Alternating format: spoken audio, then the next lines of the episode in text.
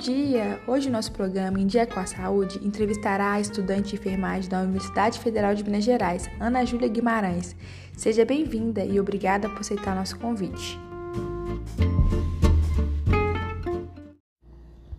Ei Lorena, é um prazer poder participar desse programa. E olá pessoal, fiquem ligadinhos no programa de hoje, pois o tema é de extrema importância e espero que gostem. Isso mesmo, pessoal. Hoje a Ana irá falar sobre a HN1, mais conhecida como gripe suína, e irá abordar tópicos essenciais que irão agregar muito para o conhecimento de vocês. Fiquem ligados. Eu vou contar tudo para vocês. Vamos lá? Então, nossa primeira pergunta de hoje é: em que consiste a gripe suína e a qual classe de gripe pertence?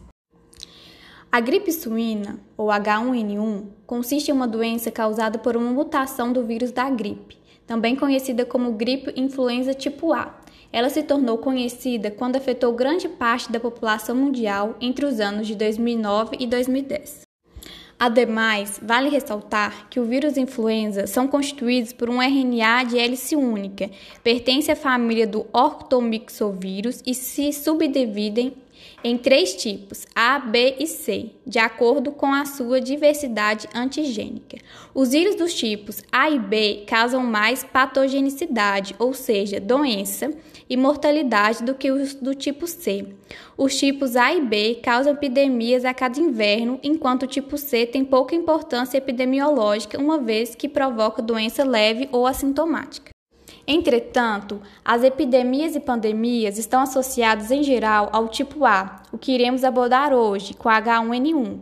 Esses vírus podem ser divididos em subtipos de acordo com as proteínas de seu envelope chamadas de H, hemaglutinina e N, neuraminidase.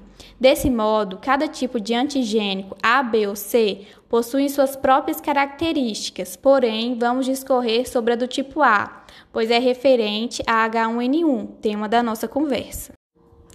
Sendo assim, o tipo A é o mais prevalente, tem como reservatórios naturais o ser humano e várias espécies animais, especialmente aves selvagens, suínos, patos, galinhas, perus, cavalos, baleias e as focas.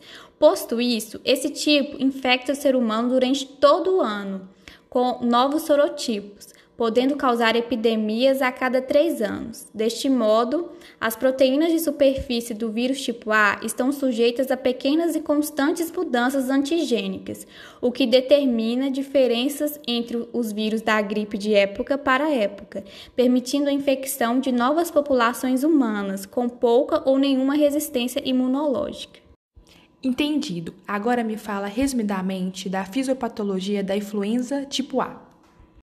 Sim, claro. O vírus da influenza penetra no organismo através das mucosas do trato respiratório ou dos olhos e dissemina-se para a corrente sanguínea, atacando as células a partir daí.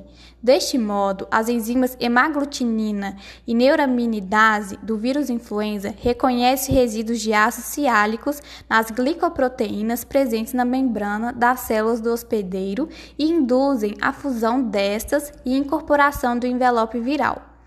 Logo, o RNA pode então ser liberado no interior da célula e posteriormente ser internalizado no núcleo celular.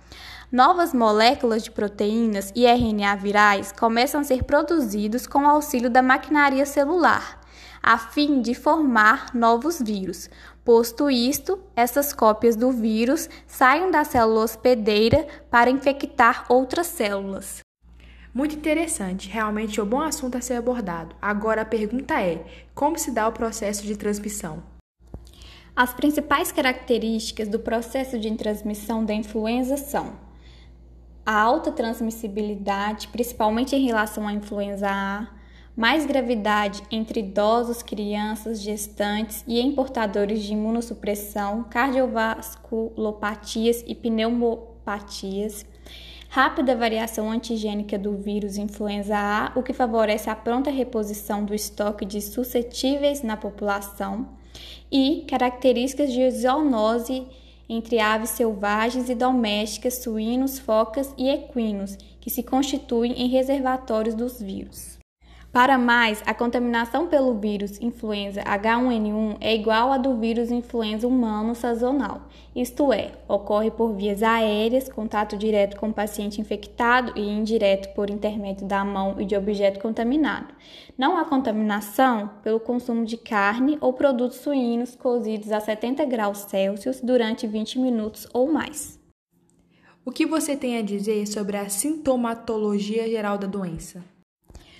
Os sintomas da gripe suína são muito semelhantes ao da gripe comum, comumente apresentando a ocorrência de febre, dor de cabeça, tosse, dor de garganta e dores musculares.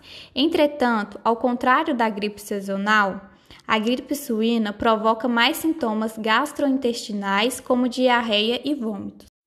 Ressalta-se que a febre é um sintoma mais importante para o diagnóstico, ocorrendo em mais de 90% dos casos, e a tosse é o segundo sintoma mais comum, presente em cerca de 83% dos pacientes. Porém, ao contrário dos resfriados, que são provocados por vírus diferentes do influenza, a gripe é uma infecção que evolui muito rápido, em questão de 24 horas. O doente já apresenta todo o quadro clínico estabelecido. No resfriado, os sintomas vão surgindo de forma mais lenta. Então, temos que ficar atentos aos sintomas para que o quadro não evolua, né, pessoal? Ana, sobre os cuidados gerais, o que tem para nos dizer? Os cuidados gerais visam abordar a higiene pessoal e impedir a transmissão viral para evitar a contaminação de outras pessoas. Portanto, devem ser realçados os cuidados para eliminar os riscos de contaminação por intermédio de aerossóis, da tosse e do espirro, e o contato com as mãos, utensílios e roupas contaminadas. Logo, devem ser implementados cuidados preventivos que podem evitar a disseminação do vírus, como higienizar frequentemente as mãos com água e sabão ou álcool em gel a 70%, usar lenço descartável para higiene nasal, proteger o nariz e a boca ao espirrar ou tossir, evitar tocar mucosas de olhos, nariz e boca, higienizar as mãos após tossir ou espirrar, não dividir objetos de uso pessoal, procurar assistência de saúde e evitar aglomerações se apresentar síndrome gripal. Todo cuidado é pouco, né? Cuidados básicos, mas que fazem toda a diferença, então se cuidem, pessoal. No próximo bloco, a Ana irá nos dizer sobre as medicações utilizadas no tratamento da H1N1 e outros pontos importantíssimos. Fiquem aí! Isso mesmo, pessoal, fiquem ligadinhos.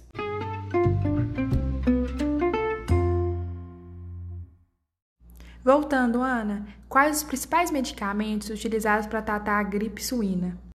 O vírus H1N1 é suscetível aos antivirais inibidores da neuraminidase, como oseltamivir e zanamivir, e resistente ao adamantano. Em vista disso, o tratamento com antivirais diminui a incidência de complicações e encurta o tempo de doença, favorecendo a quebra da cadeia de transmissão. Ademais, o medicamento funciona melhor se tomado nas primeiras 48 horas de sintomas. E, pessoal, é de extrema importância evitar a automedicação. O uso dos remédios sem orientação médica pode facilitar o aparecimento de cepas resistentes aos medicamentos. Dica muito importante: a automedicação não é benéfica. E qual a posologia, ou seja, a quantidade adequada desses fármacos para o tratamento? Então, o fármaco oseltamivir deve ser administrado 75 mg de 12 em 12 horas durante 5 dias em adultos, e em crianças maiores de um ano, as doses variam de 30 a 75 mg de 12 em 12 horas durante 5 dias. Já em crianças menores de um ano, Varia em relação aos meses, sendo de 12 a 25 miligramas, de 12 em 12 horas, também durante 5 dias. Tendo em vista o Zanamivir, o tratamento em adultos consiste em 10 miligramas, sendo duas inalações de 5 miligramas de 12 em 12 horas durante 5 dias, sendo a mesma quantidade indicada para crianças com 7 anos ou mais. Entendi. E sobre a vacina, você pode falar um pouco sobre? Pois é uma forma de imunização e diminuição dos riscos de contrair o vírus, né? Sim, isto mesmo. É essencial e quem pode, vacine-se. A vacina contra o vírus influenza H1N1 é preparada com a mesma tecnologia empregada para a obtenção da vacina contra o vírus influenza sazonal. Ademais, a identificação das cepas do vírus influenza contribui para a adequação imunogênica da vacina contra a influenza utilizada anualmente no Brasil. Entretanto, a vacina não confere imunidade plena. Por isso, o tratamento antiviral precoce, de forma empírica, deve ser iniciado para as pessoas imunizadas com suspeitas de infecção por influenza. Para mais, a vacinação deve ser evitada em pessoas hipersensíveis a ovo, pena ou galinha, porque é produzida de embriões de pinto. Posto isto, a vacina é segura e a probabilidade de ocorrer um evento não desejado é o mesmo para qualquer vacina. Muito obrigado pelos esclarecimentos. Estamos quase chegando ao fim do nosso programa de hoje, mas vamos às últimas perguntas. Uma delas é: quais são os mecanismos de ação dos fármacos principais utilizados para o tratamento da gripe suína? Então, vamos lá. O fosfato de oseltamivir é um profármaco do carboxilato de oseltamivir, inibidor potente seletivo das enzimas neuraminidase do vírus da gripe, que são glicoproteínas encontradas na superfície do vírion. Portanto, a atividade da enzima viral neuraminidase é importante tanto para a entrada do vírus em células não infectadas, quanto para a liberação de partículas virais formadas recentemente de células infectadas e para a expansão posterior do vírus infeccioso no organismo. Entretanto, o carboxilato de oseltamivir inibe a neuraminidase dos dois tipos de vírus da gripe, influenza A e B. Já o zanamivir é um inibidor potente e altamente seletivo da neuraminidase. Ressalta-se que a atividade do zanamivir é extracelular.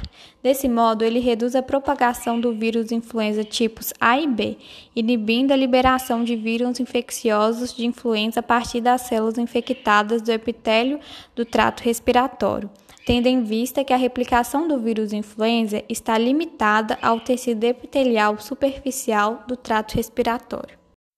Nossa, mecanismos de ações interessantíssimos. E por último, para encerrar nosso programa de hoje, temos a pergunta: quais os possíveis efeitos colaterais desses fármacos?